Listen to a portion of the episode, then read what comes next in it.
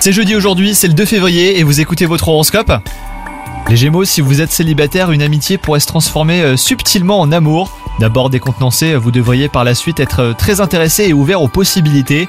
Quant à vous, si vous êtes en couple, vous ressentirez de l'attirance pour une personne autre que votre partenaire, mais pas question hein, d'y laisser libre cours. Pour vous, la fidélité est sacrée.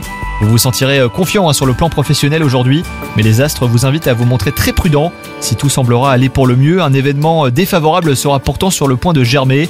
Si votre santé euh, sera bonne globalement, les Gémeaux aujourd'hui, eh ben vous sentirez cependant des nœuds intérieurs, des points de tension. Mais pas d'inquiétude, il ne s'agira que de petites conséquences du stress généré bah, par le quotidien.